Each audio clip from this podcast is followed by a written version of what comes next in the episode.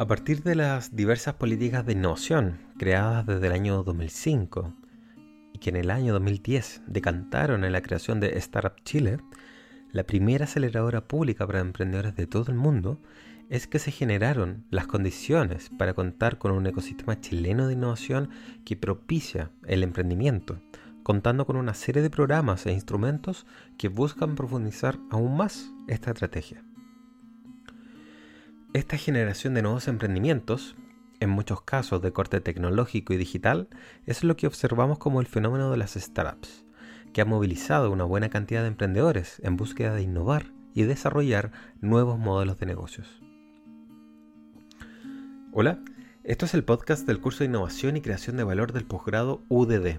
Soy Rodrigo Gajardo y en esta sesión revisaremos el fenómeno económico, social y cultural que han sido las startups, como una forma de instalar una cultura de innovación propicia para emprendedores e inversionistas. Y Cubo y Postgrados UDD presentan el curso Innovación y Creación de Valor. Cuando pensamos en el concepto de startup, es común que pensemos en aplicaciones y negocios que, utilizando el poder de los medios digitales, cambiaron paradigmas sobre cómo nos transportamos, como en el caso de Uber, o la forma de comprar en un supermercado a través de Corner Shop, o cómo escuchamos música con Spotify.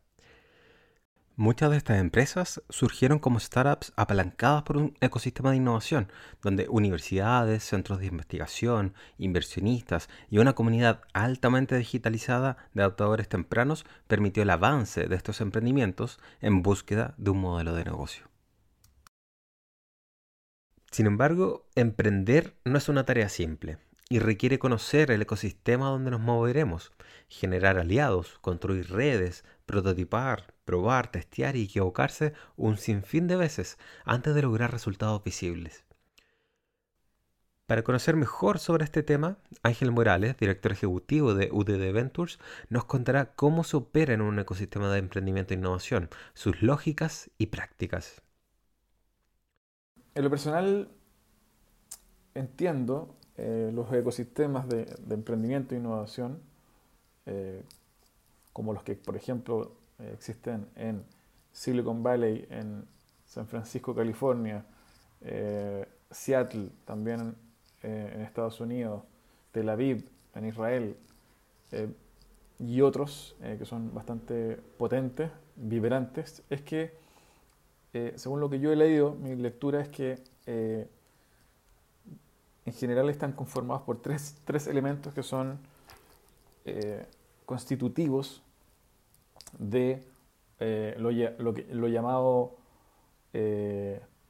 o lo relativo a un software social, es decir, aquel sistema operativo que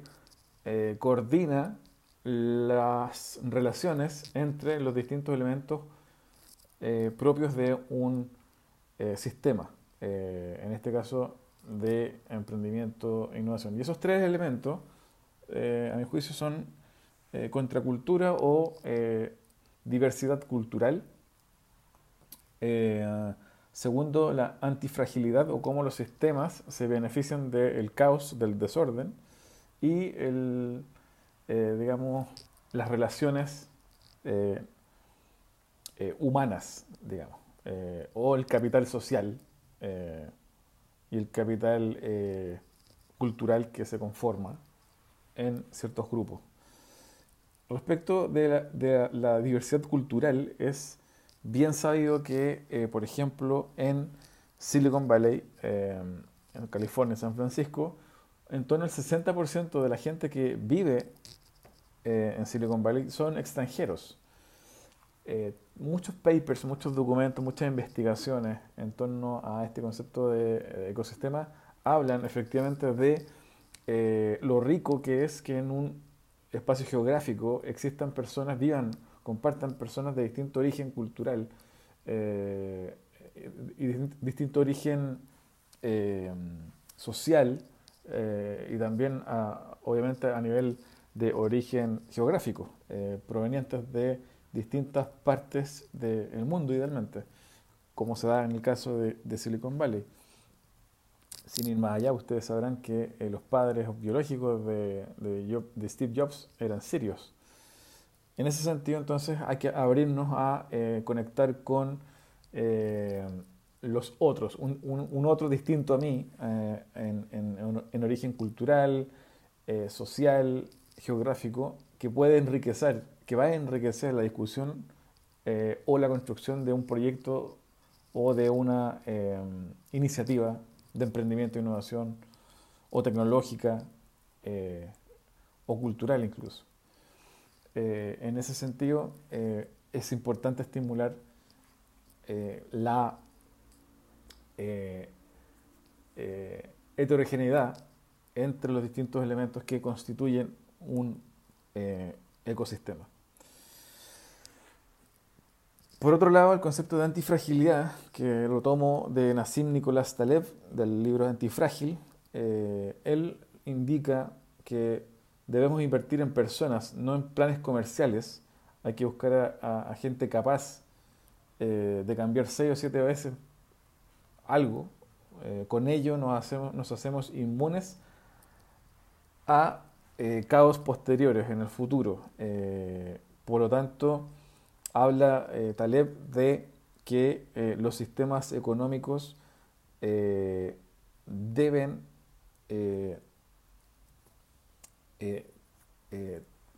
blindarse de alguna manera con un músculo con musculatura nueva, más flexible, más ágil, orientada siempre hacia la persona, los equipos, en donde los errores son apreciados en esta lógica de, los experimentos en el tiempo eh, y el conocimiento es tácito, eh, tiene que ver con la praxis eh, y de esa manera hay un aprendizaje respecto de una situación caótica o de desorden en donde este sistema aprende y lo integra como una capacidad de cara a futuros desastres o situaciones complejas que le permiten tomar ventaja de otros sistemas, si queremos hablar de sistemas, u unidades o, organizaciones eh, eh, en esa línea. Eh, a eso se refiere lo antifrágil. muy en, síntesis, en resumen. finalmente tenemos que los elementos vinculados a este software social relacionados con las relaciones humanas tiene que ver con que en un ecosistema es vital que existan grados de confianza altos, relaciones no transaccionales y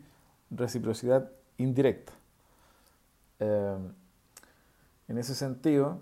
las propiedades y los resultados de cada ecosistema dependen de la interacción entre sus actores y cuán rica es, y por ende la confianza es vital para que eso ocurra. Este software social implica interacción humana,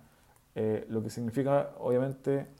basarlo en relaciones no transaccionales, es decir, relaciones de valor en el tiempo, poniendo en el centro a la persona, y la reciprocidad indirecta, aportar sin esperar una retribución inmediata eh,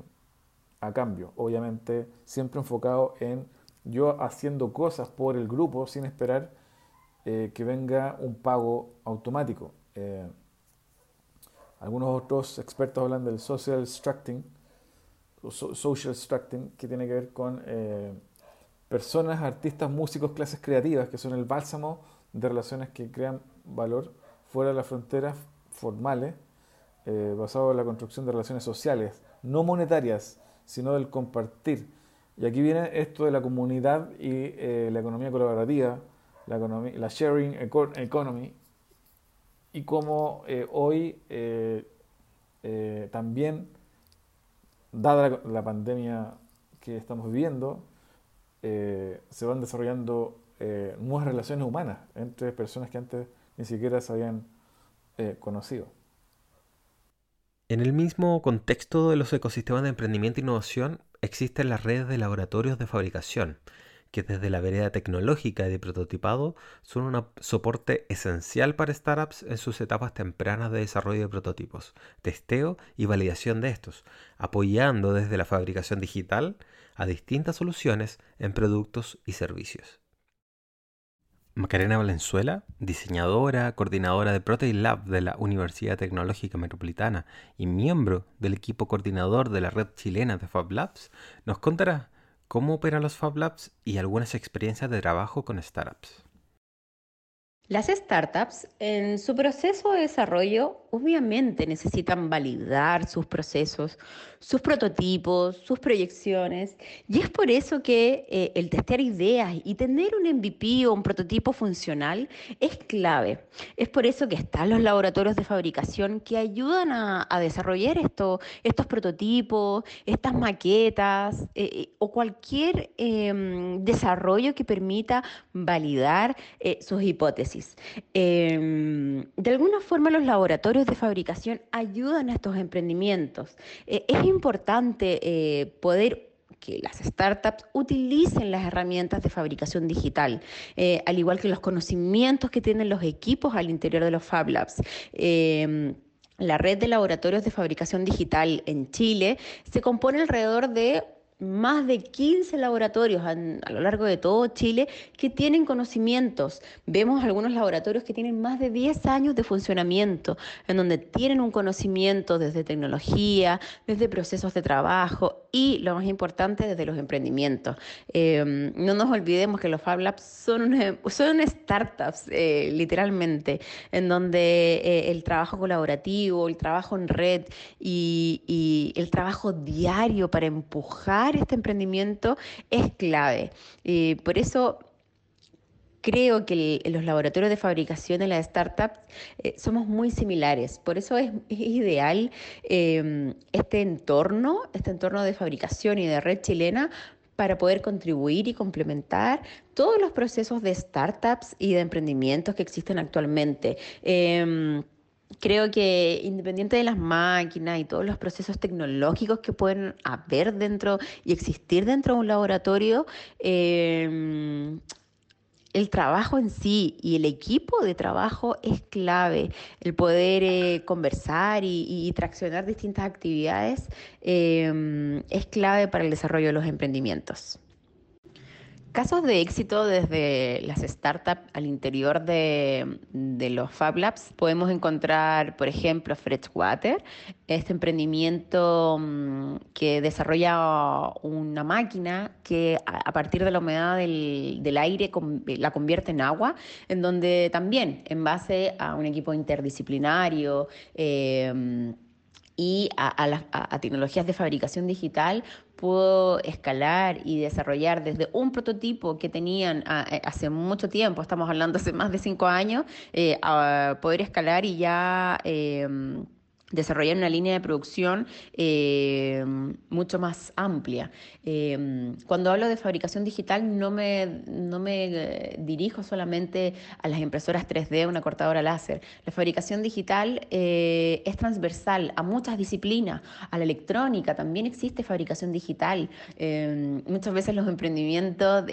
más vinculados a la, a la tecnología pura trabajan con Arduino, con distintas placas de desarrollo. La idea también es poder escalarlo y por medio de la fabricación digital electrónica poder llegar a un prototipo robusto que se pueda escalar y que se pueda desarrollar en Chile en base a una fabricación. Em, también en otras distintas disciplinas, desde la biología, podemos ver desde la biofabricación eh, muchos nuevos desarrollos que sirven para contribuir a, la startup y obviamente al ecosistema de innovación eh, nacional. Em, la fabricación digital, y eso es lo entretenido muchas veces de los Fab Labs, es que hay muchas disciplinas, no solamente diseñadores, no solamente son electrónicos o informáticos, podemos encontrar desde gastronomía, eh, medicina, eh, agricultura, muchas otras disciplinas y muchos ámbitos de acción que el Fab Lab puede aplicar. Em, también existe otro emprendimiento bastante grande que se llama Cima Robot, que trabajó el Fab Lab de la Universidad de Chile, en donde estuvo alojado ahí bastante tiempo y ahora obviamente es un emprendimiento eh, escalado, ya internacionalizado. Hay muchos casos que se pueden eh, identificar, eh, que, han desarrollado sus prototipos, sus primeras ideas en los Fab Labs y que han servido de, catapulta, si lo podemos eh, ejemplificar de alguna forma, para las distintas startups. Es por eso que la red chilena de Fab Labs y los laboratorios de fabricación cada uno por su lado, eh, son una gran herramienta para las startups. Em, en mi caso, yo hace cinco años que coordino un Fab Lab y em, no podría contabilizar todos los startups las startups que han pasado por ahí, en donde muchas veces llegan con una idea en una servilleta em, y desde ahí eh, se inicia el el largo y entretenido camino de formalizar o, darle pieza a ese proyecto eh, con iteraciones rápidas, con el trabajo colaborativo, interdisciplinario, que son claves. Eh, la fabricación digital ayuda a eso, a poder obtener respuestas rápidas y que los proyectos y las startups puedan validar en acotados tiempos eh, sus proyectos. Sabemos que la startup el tiempo siempre le juega en contra. nosotros como laboratorios también de alguna forma somos startups, somos emprendedores que vamos caminando en conjunto con, los distintos emprendimientos del país. En este punto de inflexión histórico en el que vivimos, donde se hace necesaria la innovación y procesos de transformación que permitan llevar adelante nuevas ideas, aportando a esta transición hacia la sustentabilidad, el emprendimiento puede ser un camino válido para nuestro desarrollo profesional, liderando el camino hacia nuevos objetivos. Llevar adelante una startup o emprendimiento puede ser un gran desafío, que requiere de talento, esfuerzo, redes de colaboración y una actitud de aprendizaje constante. Por ello, es importante reconocer la relevancia de participar estratégicamente de un ecosistema de emprendimiento e innovación, haciendo uso inteligente de los recursos y oportunidades que estos pueden proveer a agentes de cambio así como también el apoyo y soporte tecnológico para prototipar y tangibilizar posibles soluciones, conectándonos rápidamente a un mercado objetivo o a una comunidad en donde impactar positivamente con nuevas ideas.